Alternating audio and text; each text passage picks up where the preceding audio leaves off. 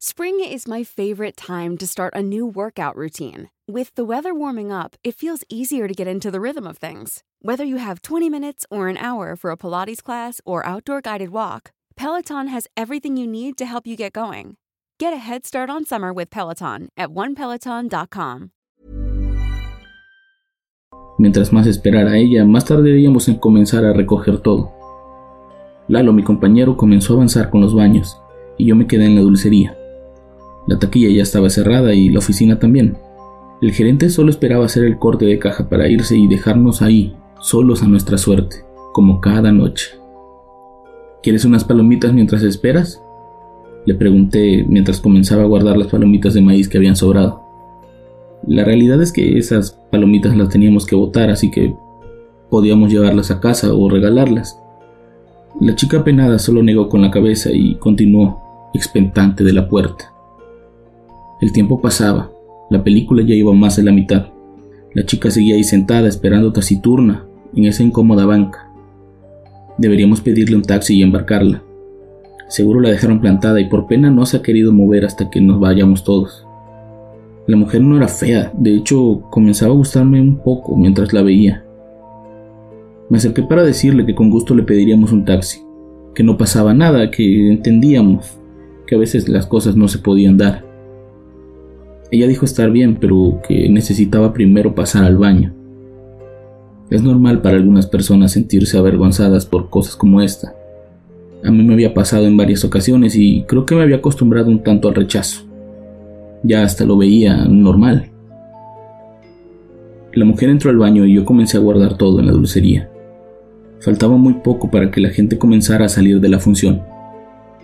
Debo decir que para esa hora los únicos empleados que quedábamos en el cine éramos el proyectista, mi compañero y yo. Nadie más. Por eso lo siguiente nos causó mucho terror.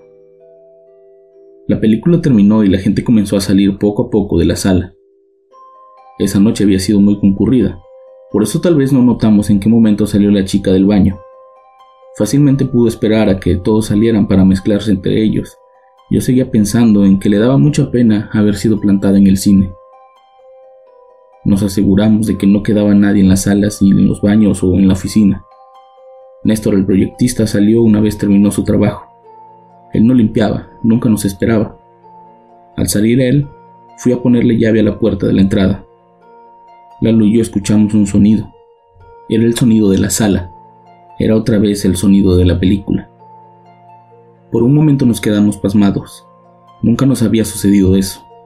Néstor siempre se aseguraba de que todo estuviera apagado antes de irse y su cabina siempre estaba cerrada con llave. Y esas llaves solo él las manejaba. Fuimos hacia la sala para asegurarnos de que tal vez era nuestra imaginación, pero lo que vimos fue una vez más la película puesta. La luz salía de la cabina de proyección y el sonido sonaba espectacularmente bien. Néstor, ¿eres tú? Pregunté en voz alta a pesar de que yo me había despedido de él en la puerta.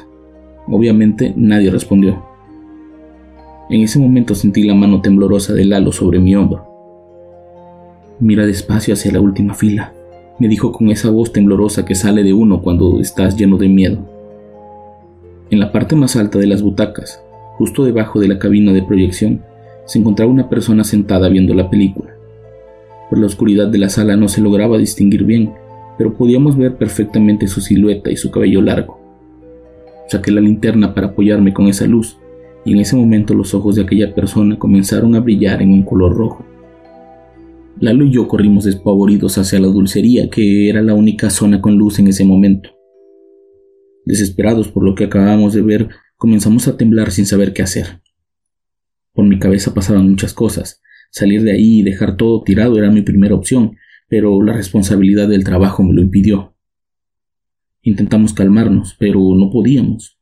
El ruido de la película nos ponía muy nerviosos. Sabíamos que algo estaba ahí dentro y no parecía nada bueno.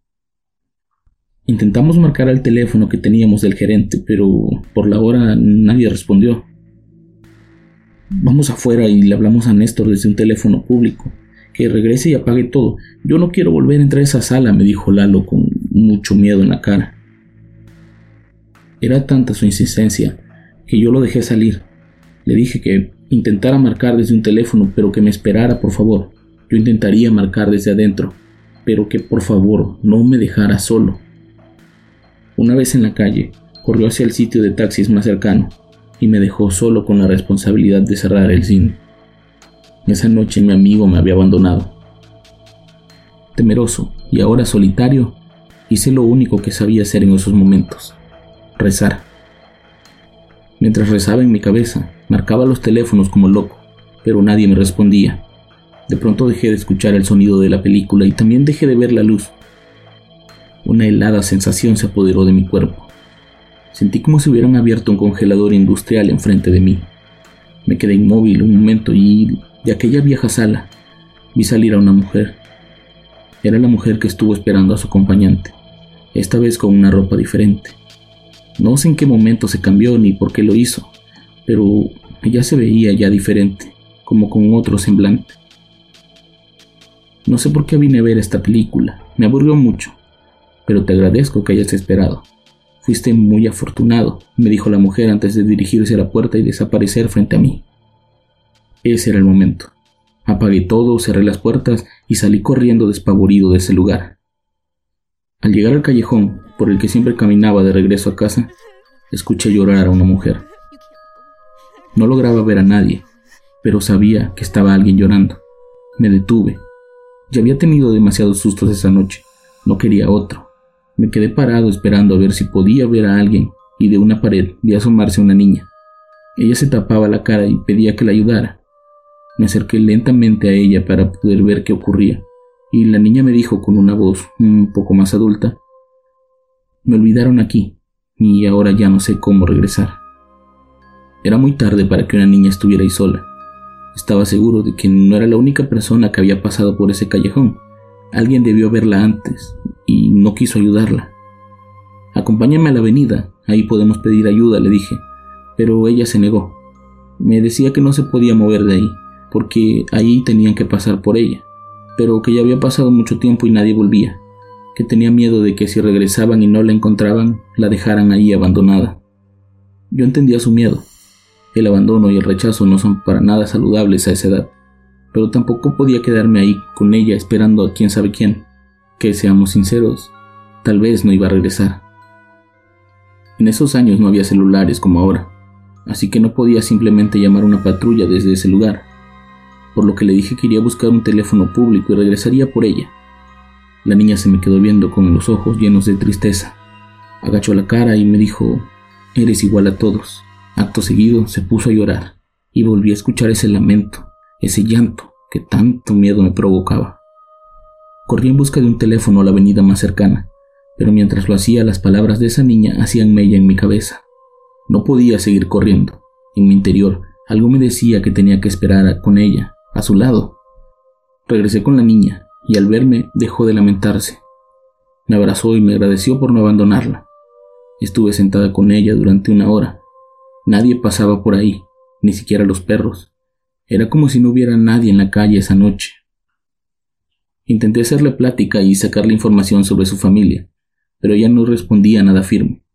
Todo era muy ambiguo, al fin y al cabo era una niña. Hi, this is Craig Robinson from Ways to Win, and support for this podcast comes from Invesco QQQ, the official ETF of the NCAA. The future isn't scary, not realizing its potential, however, could be. Just like on the recruiting trail, I've seen potential come in many forms as a coach. Learn more at Invesco.com slash QQQ. Let's rethink possibility. Invesco Distributors, Inc.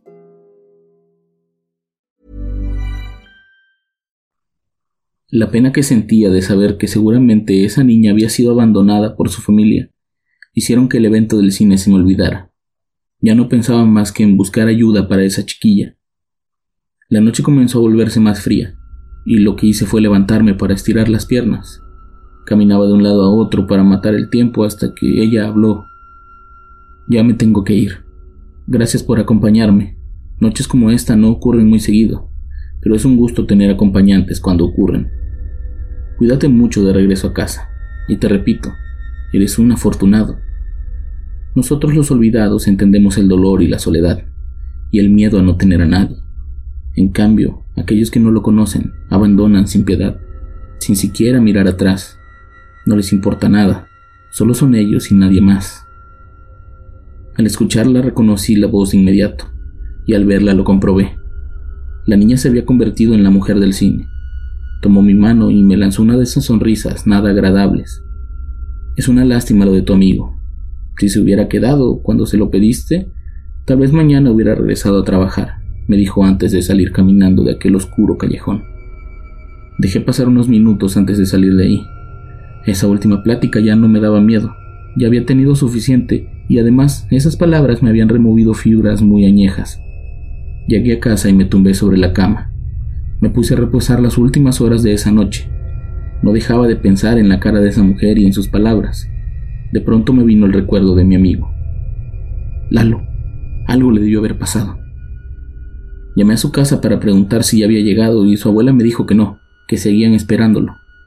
Yo sabía que Lalo tal vez no iba a regresar. Lalo abordó esa noche un taxi sin número. Nunca llegó a casa y tampoco regresó a trabajar.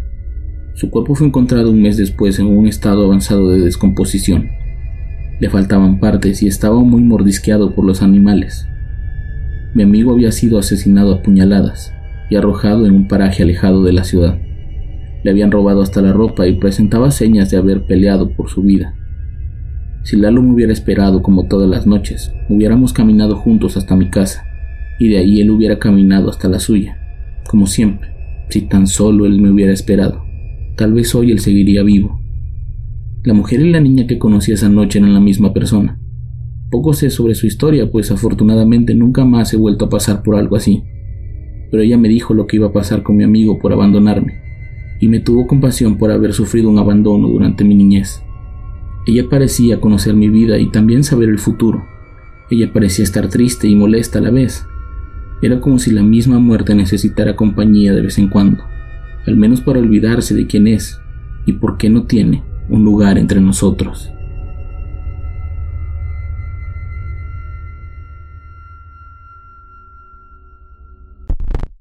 Antes de despedirme les aviso, Julio está bien. La llamada que escucharon fue solo un malentendido, pero ya está aquí, tranquilo y a salvo. Nos escuchamos el próximo miércoles en Radio Macabra, con más éxitos que te matarán de miedo. Buenas noches. Ahora sí atrapemos a ese...